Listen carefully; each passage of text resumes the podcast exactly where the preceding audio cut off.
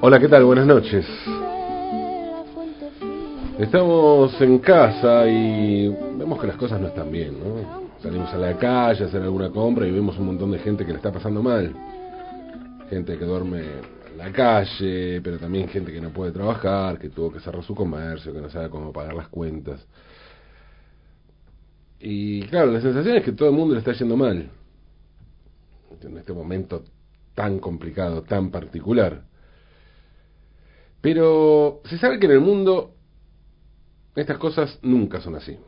Que siempre hay gente que sí la pasa bien. No solo eso, gente que ve en esta pandemia, en este desastre sanitario, la oportunidad para hacer del mundo un lugar distinto. Y no estoy hablando de idealismo, ¿eh? O sí, tal vez sí. Tal vez sí. Y tal vez debemos quitarles a los ideales esa buena fe con la que solemos relacionarlos. Y asumir que también existen ideales de mierda.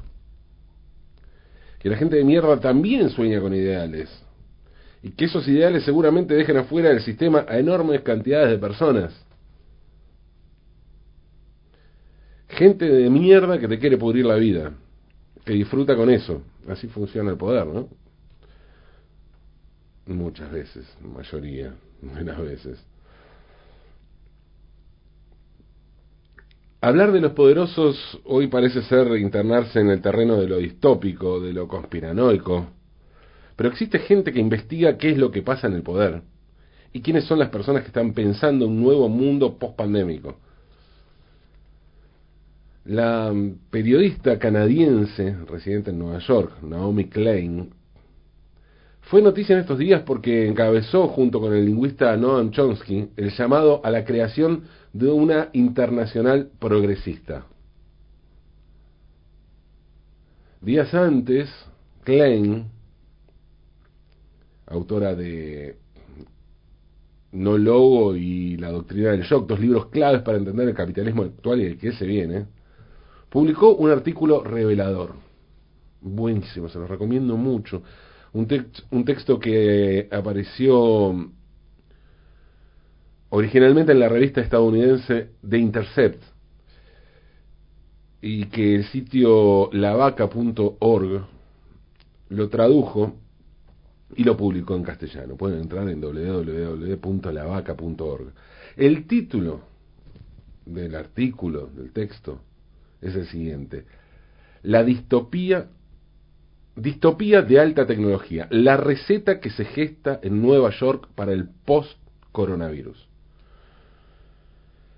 Klein parte de una noticia, que es una charla informativa sobre la pandemia que dio un informe, ¿no? Que dio el gobernador de Nueva York, Andrew Cuomo, a la que se le unió el ex CEO de Google, Eric Schmidt.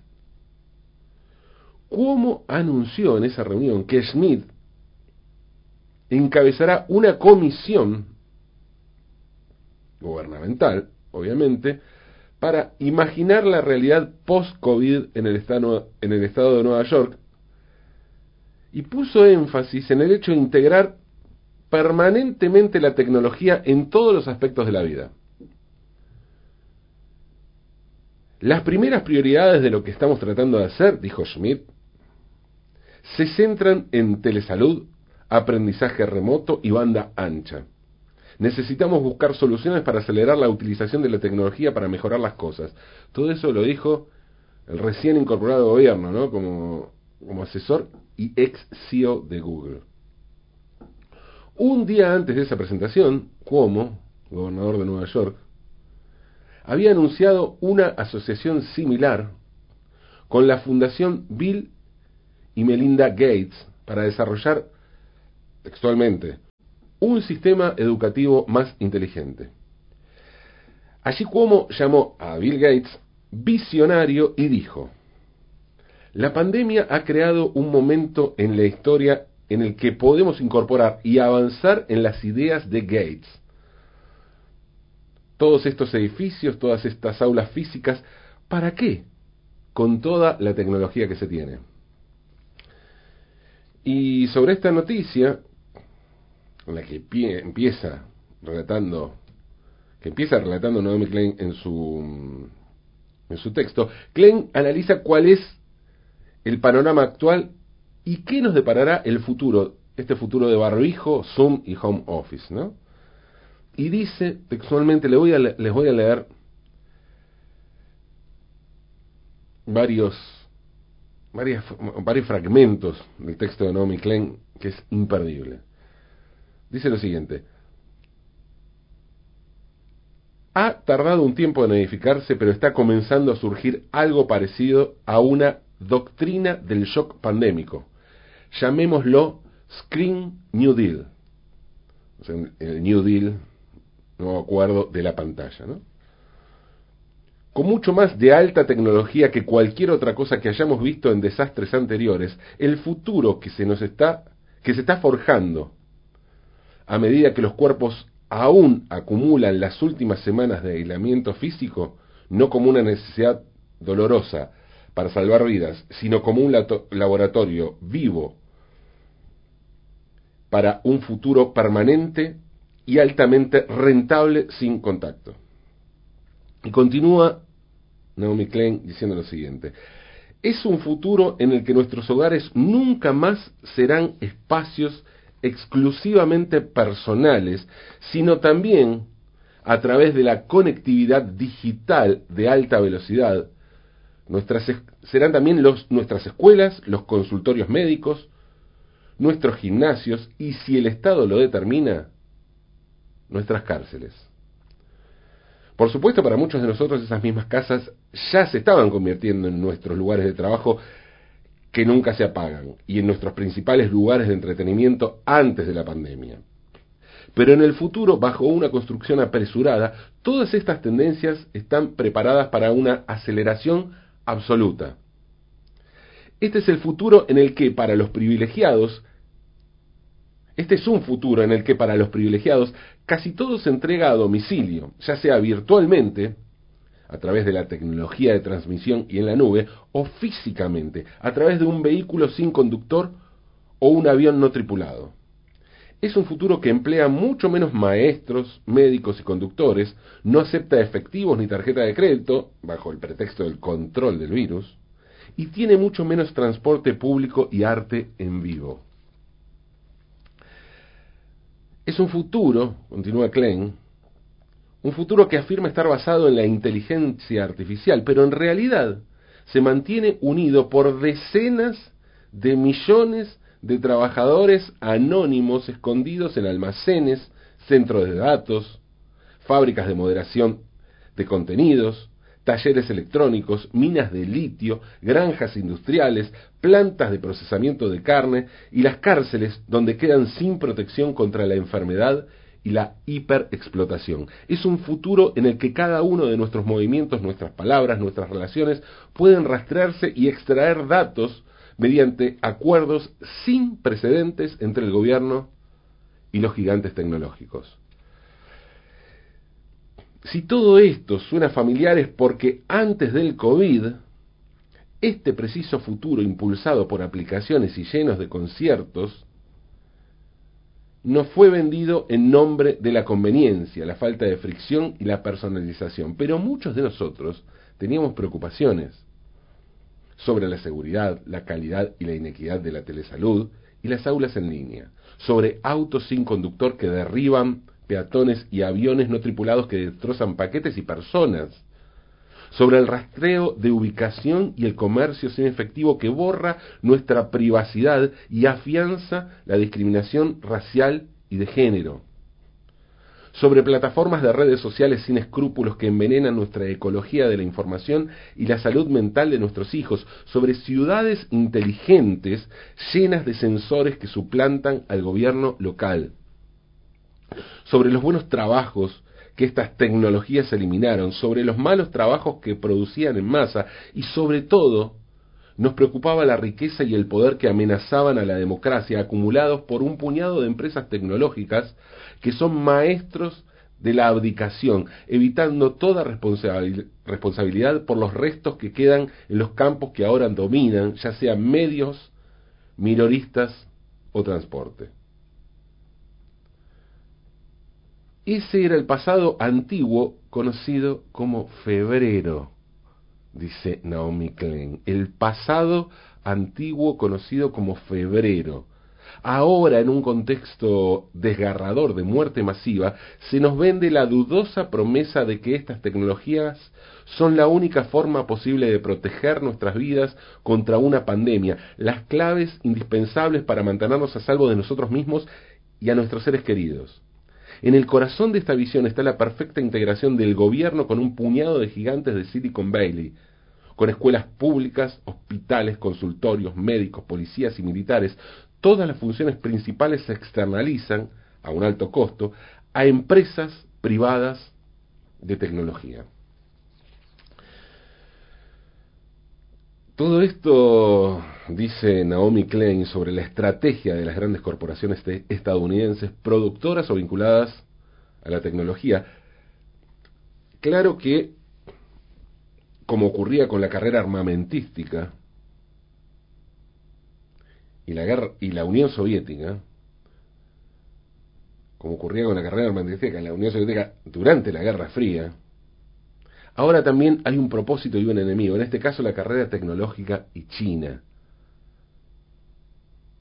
Klein explica que la alianza entre corporaciones y estados se produce porque esta es la única manera de juntar recursos para derrotar a los chinos que llevan la delantera y todo indica que en los próximos 20 años tendrán la, hegemonía tecnológica total en el mundo. Claro que China logró esto con el control total de los datos de sus ciudadanos.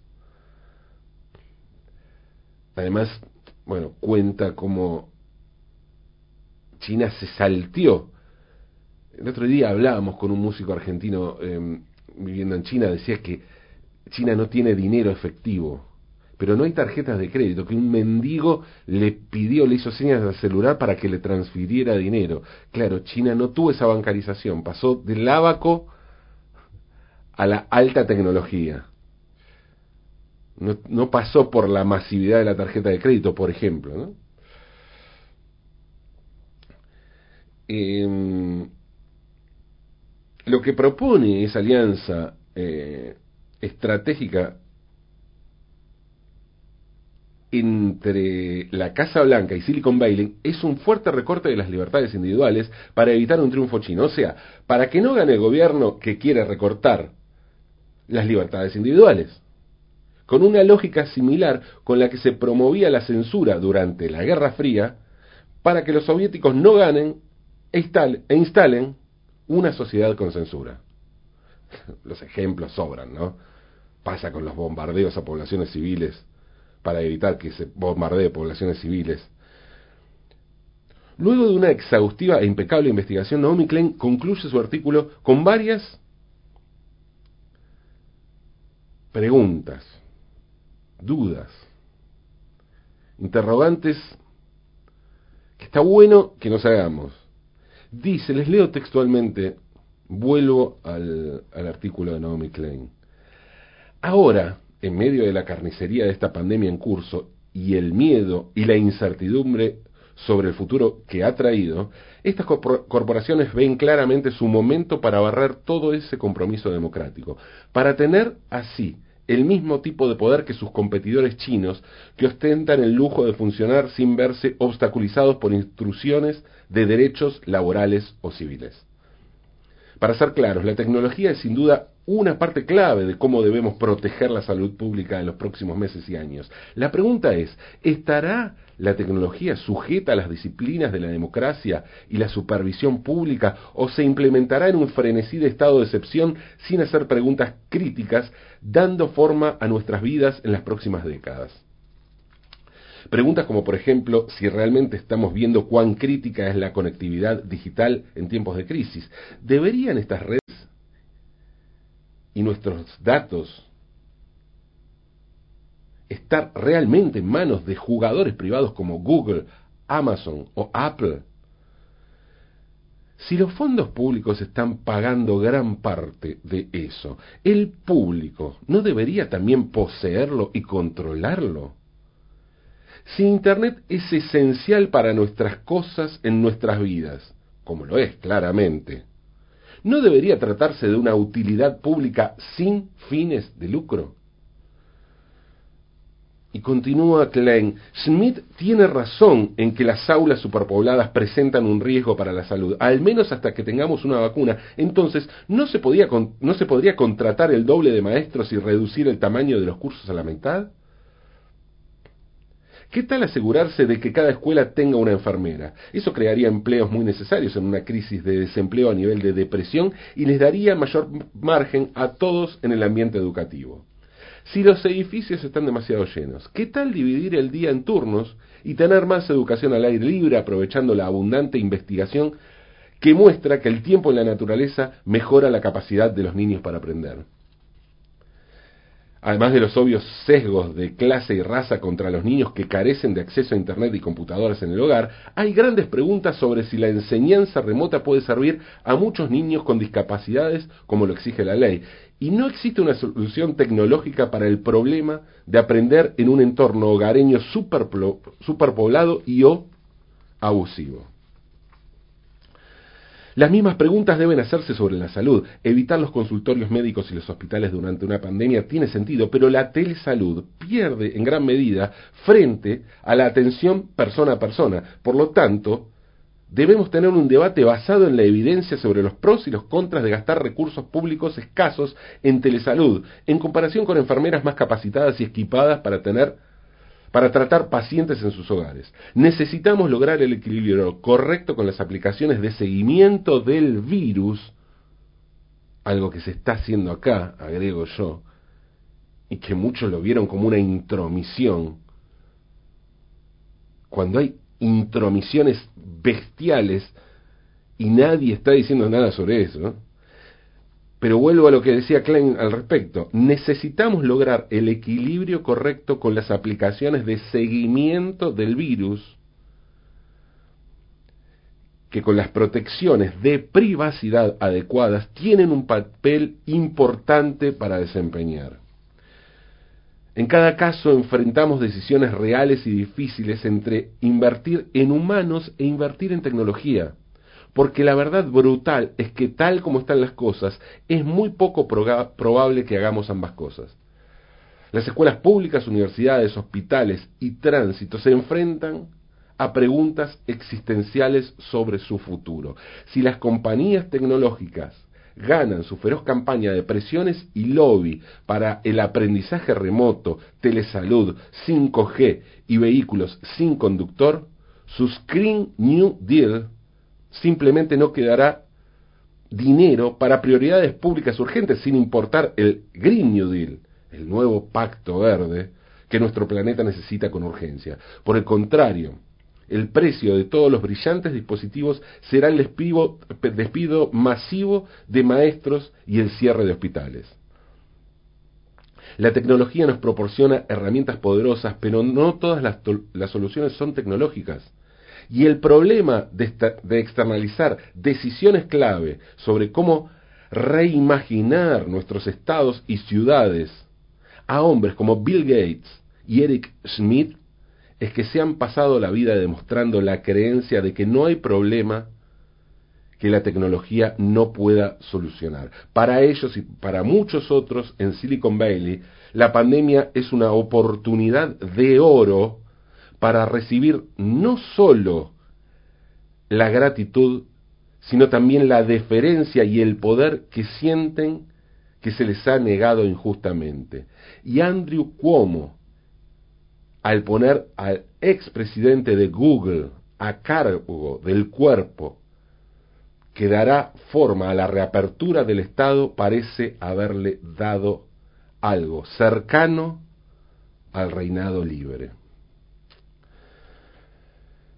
Hasta aquí eh, las palabras de este brillante y muy necesario artículo de Naomi Klein. Insisto, lo pueden encontrar completo en www.lavaca.org y se los recomiendo muchísimo. Parece el futuro, sí, pero no.